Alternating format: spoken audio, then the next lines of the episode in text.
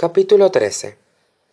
Qué lo siente qué siente seguía preguntándome al día siguiente. Por una vez en mi vida me levanté tarde.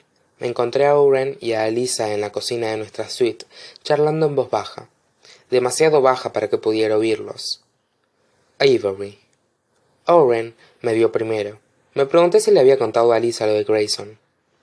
Me gustaría que repasáramos algunos protocolos de seguridad me dijo tuteándome por primera vez como en abrir las puertas a grayson hawthorne por ejemplo pensé ahora eres un objetivo me dijo Alisa secamente tuteándome también. Dado que me había insistido tanto en que los hawthorne no eran ninguna amenaza tuve que preguntar un objetivo de qué pues de los paparazzi claro. El buffet tapará la historia de momento pero no aguantará mucho. Además hay más cosas. Secuestro owen no puso un énfasis especial en la palabra. Acoso. Habrá quien lanza amenazas siempre aparece alguien. Eres joven y eres una mujer lo cual lo empeora todo.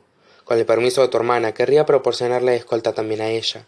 En cuanto haya vuelto secuestro acoso amenazas repetí mentalmente. Ni siquiera podía procesar las palabras. Dónde está libby quise saber.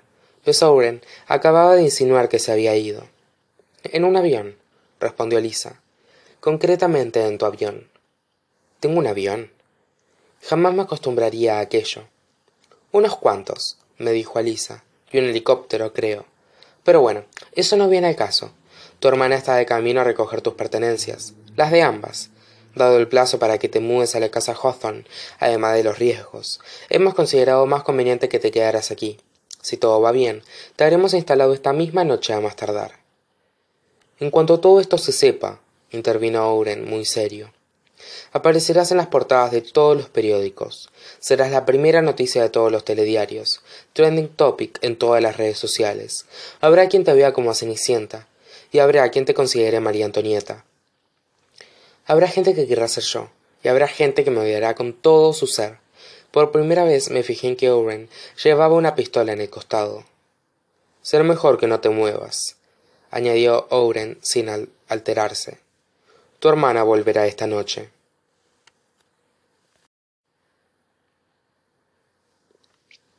Alisa y yo nos pasamos lo que quedaba de la mañana inmersas en el juego que mentalmente apodé arrancando a avery de su vida en un instante. Yo misma dejé el trabajo y alisa se encargó de sacarme del instituto. Qué hay de mi coche pregunté en principio está previsto que sea owen quien conduzca pero podemos pedir que envíen tu coche si quieres propuso alisa. Aunque también podrías escoger un coche nuevo para tu uso personal. Por el énfasis que puso al decirlo se podría pensar que hablaba de comprar chicles en el supermercado. Qué prefieres un sedán o un todoterreno me preguntó sujetando el móvil de una manera que indicaba que era perfectamente capaz de comprar un coche en un mero clic prefieres algún color en concreto tendrás que perdonarme un momento le dije. Fui a refugiarme a mi habitación. La cama estaba llena de almohadones hasta de ridículo. Me subí a la cama me dejé caer sobre la montaña de cojines y saqué el móvil. Enviar mensajes llamar y escribirle privados a max condujo al mismo resultado. Ninguno. Estaba claro que le habían requisado el móvil y seguramente también el portátil lo cual significaba que no podía aconsejarme sobre la respuesta más apropiada que dar cuando tu abogada te empieza a hablar de pedir un coche como si fuera una fruta pisa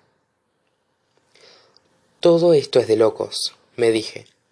No hacía ni veinticuatro horas yo estaba durmiendo en el coche y mi mayor derroche había sido comprarme de vez en cuando un bocadillo para desayunar. Un bocadillo para desayunar pensé. Harry. Me incorporé en la cama alisa grité. Si no quisiera un coche nuevo si quisiera gastarme el dinero en otra cosa podría financiarle una vivienda a harry y conseguir que la aceptara no iba a ser tarea fácil pero alisa me dijo que lo diera por hecho. Así era el mundo ahora. Sólo tenía que pedir algo para darlo por hecho. Esto no durará. Era imposible.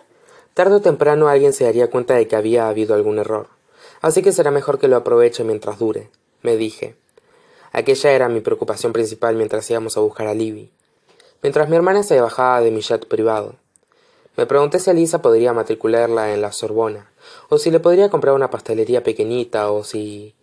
Libby. Todos esos pensamientos frenaron en seco cuando le vi la cara. Tenía el ojo derecho amoratado e hinchado. Casi no podía abrirlo. Libby tragó saliva, pero no aportó la mirada. Como me digas te lo dije, te juro que te haré pastelillos de tofe, y te haré sentir tan culpable como que te lo comerás cada día. ¿Algún problema que yo deba conocer? le preguntó Alisa con voz fordazmente tranquila, mientras le examinaba el ojo. Avery detesta el tof, replicó Libby, como si ese fuera el problema. Alisa, dije apretando los dientes, ¿tu buffet tiene algún sicario a sueldo? No. Alisa mantuvo un tono muy profesional. Pero tengo muchos recursos. Puedo hacer algunas llamadas. Te prometo que no sé si hablas en serio o no. Dijo Libby, y luego se volvió hacia mí.